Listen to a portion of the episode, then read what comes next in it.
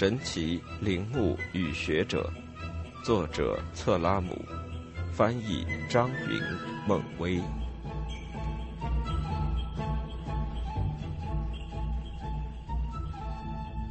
第十九章：博塔发现尼尼微。旧约中将两河流域的上游地区称作亚兰拿哈林，即叙利亚在两河间的地区。上帝的愤怒降临的城市正位于此，也就是尼尼微及其南部的巴比伦大城。那儿的国王性格凶暴，他们除了上帝以外还信仰其他的神，因此要从人间消失。我们称这片土地为美索不达米亚，今天这个地方称作伊拉克，首都是巴格达。幼发拉底河和底格利斯河均发源于土耳其。正如埃及的尼罗河一样，他们也把这块土地孕育成文化的摇篮。两河从西北流向东南，在临近今天被称作巴士拉的地方交汇，然后注入波斯湾。北部的亚述古国坐落在湍急的底格里斯河沿岸，南部是巴比伦，以及古代的苏美尔和阿卡德，位于幼发拉底河和底格里斯河之间。并沿河而下，一直延展至绿色的波斯湾。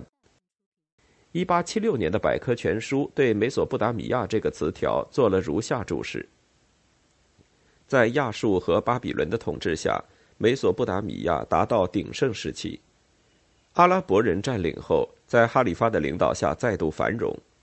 随着塞尔柱人、鞑靼人和土耳其人的入侵，日渐衰落，现今已经部分成为渺无人烟的荒漠。这片荒漠上散布着神秘的土堆，顶部平坦，四面却很陡峭。它们历经风沙的剥蚀，看上去像贝都因人干裂的羊奶酪。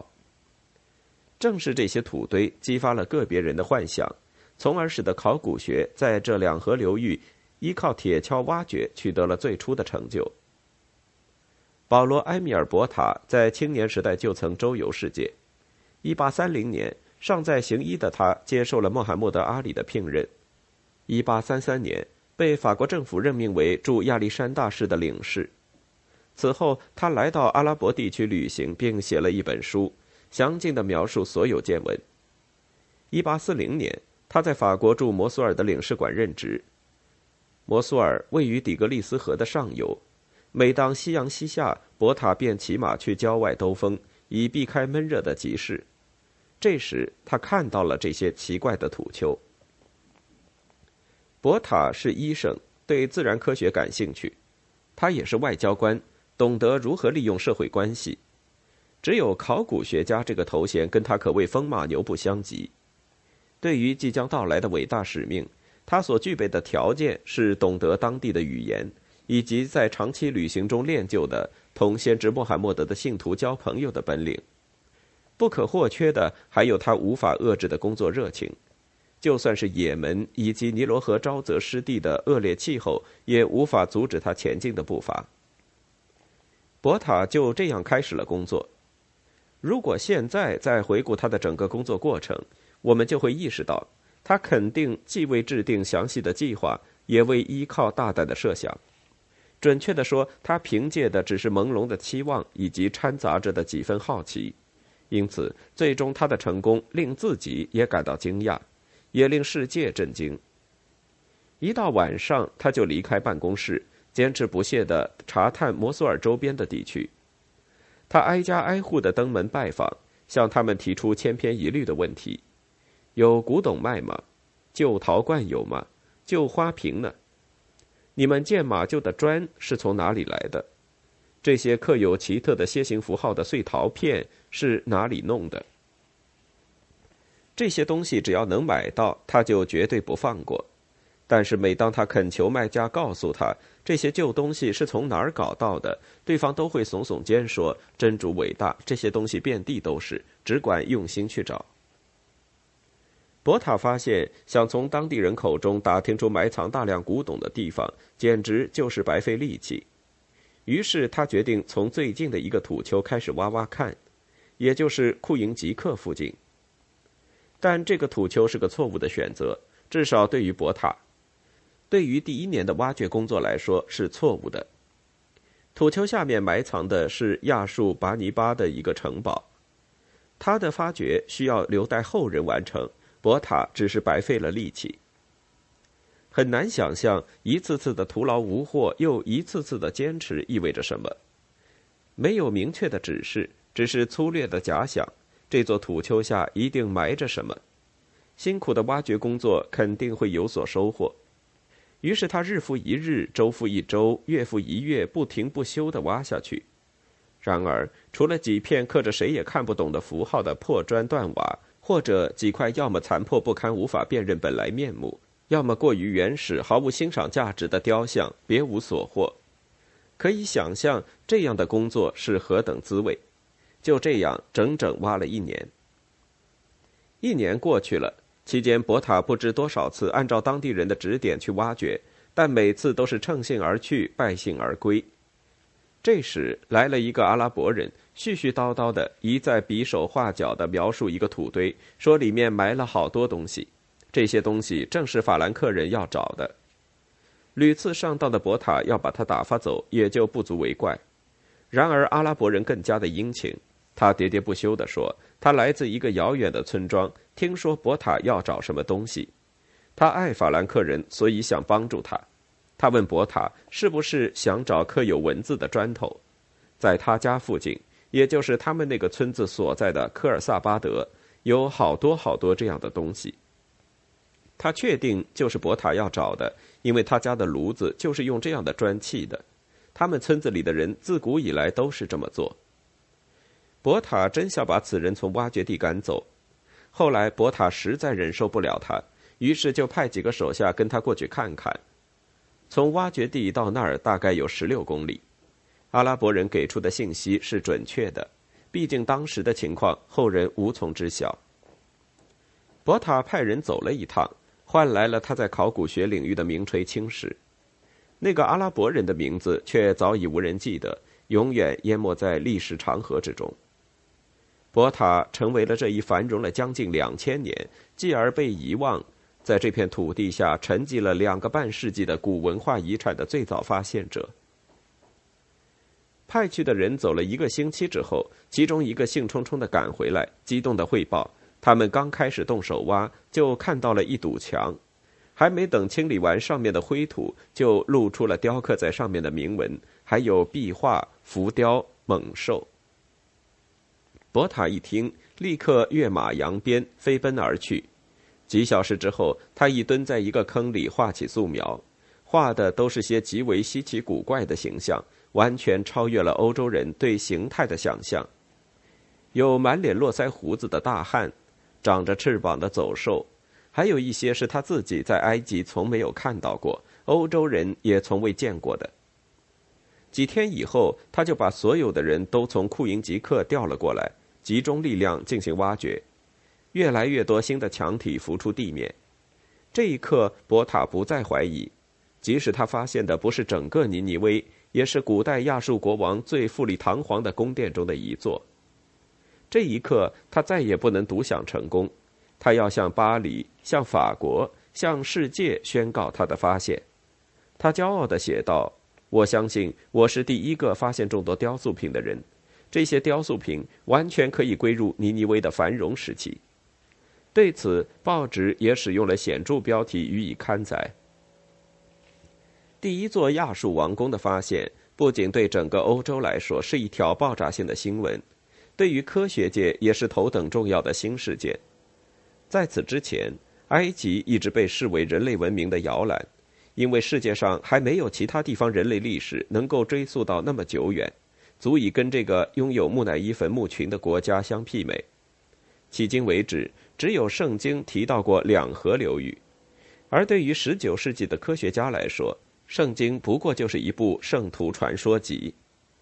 古代作家所提供的零星线索就被看得更为重要。不过，这些线索虽然值得信任，却常常自相矛盾，而且跟圣经里的内容不一致。博塔的发现恰恰证明了，在两河流域至少存在过一个不晚于古埃及的文明。唐史还相信圣经的说法，这一文明甚至可能更为悠久，它也曾强大过、辉煌过，但最终毁于大火和战争，从此销声匿迹。整个法国为之沸腾。为了方便博塔进一步的挖掘，法国政府动员了各方力量，给予他极为慷慨的资助。从1843年到1846年，博塔整整挖了三年。他不仅要克服气候的恶劣和四季轮回，应付当地民众的阻挠，还要摆脱帕夏的干涉。帕夏是土耳其官职名，因为这个地区在当时隶属于土耳其统治，所以帕夏就是当地的总督。他是一个十足的恶霸，贪婪成性，认为博塔这样不停不休的挖掘，唯一的解释就是寻找黄金。他抓走博塔雇佣的当地人，严刑拷打，威逼他们说出博塔的秘密。随后又派兵包围科尔萨巴德的挖掘地，并写信向君士坦丁堡汇报此事。这一切都无法动摇博塔的坚定信念。这个外交官可不是白当的，他将计就计，获得了帕夏的官方授权。但帕夏私下里却禁止所有的当地人通过任何方式帮助博塔，否则将施以重刑。理由是，这个法兰克人借挖掘之名，实际是要建一座用于剥夺美索不达米亚各族人民自由的监牢。博塔毫不动摇，照旧进行着挖掘工作。宫殿终于浮出地面，矗立在巨大的平台上。大批学者看到博塔的第一批报道后，立刻蜂拥而至。他们认为这座宫殿属于以赛亚预言中提到的萨尔贡王。是它位于尼尼微郊外的避暑行宫，类似于法国的凡尔赛宫或者壮观的无忧宫。一段段的宫墙从沙砾堆中挖出来，显露出来几处庭院，可以看到装饰繁多的院门、富丽堂皇的厅室、廊庑和香耳，一分为三的内宅，以及一座雄伟的多层高塔的遗迹。同时出土的雕刻和浮雕数量也极为惊人。这个神秘的亚述民族在淹没了数千年之后，突然间展现在我们面前。这儿随处可见他们的雕像、工具和武器，无一不在向我们讲述他们如何生活、如何战斗、如何狩猎。然而，很多雕像都是用雪花石膏制作而成，极易风化。它们被层层沙土保护了这么久，突然间出土，在沙漠中炎炎烈日的照耀下，很快就粉碎了。为此，著名画家尤金·拿破仑·弗朗丹接受法国政府的委任，立刻赶往挖掘现场。他曾经去过波斯，绘制了大量有关当地古代文物的图画，并集册出版。他对于博塔的意义，就像维万·德农对于拿破仑的埃及委员会。但是，德农画的东西能够继续保存下来。而弗朗丹则不得不尽快用他手中的画笔和画纸记录下即将在他眼前消失的古文物。博塔顺利地将大量雕刻品装上木筏，但是底格里斯河的上游山区水流湍急，波涛汹涌，木筏难以控制方向，先是扭转，继而被冲得像陀螺一样转个不停，很快失去稳定性，向一方倾斜。最终，刚刚重见天日的亚述众神和亚述国王的雕像又不幸葬身河底。博塔并没有气馁，他又重新装载了一木筏的文物，但这次是顺流而下，同时只要是想得到的防护措施，他全都采用。木筏成功到达入海口，这些宝贵的石雕被装上一艘轮船，过了若干天，第一批亚述雕塑终于登上了欧洲大陆。几个月后，开始在巴黎的卢浮宫展出。博塔开始投入到一部大型图册的编纂工作，一个由九名科学家组成的委员会负责他的编辑出版，其中包括埃米尔·比尔努夫。此人不久也跻身于法国最杰出的考古学家之列，也就是那位二十五年后海因里希·施里曼经常提到的学识渊博的朋友。还有一个是英国人奥斯丁·亨利·莱亚德。他的声望很快就超过了博塔，他延续着博塔的成功轨迹，成了最为幸运的用铁锹掀开几个世纪历史面纱的考古学家之一。但是，历史不会忘记博塔这位亚述考古发现的先行者。准确地说，博塔之于亚述，就如贝尔佐尼之于埃及。他是不畏艰难、勇往直前的挖掘者，是卢浮宫的寻宝人。此后，又一名法国领事维克多·普拉斯承担了尼尼微古文物的挖掘和收集工作，相当于马里埃特在开罗从事的工作。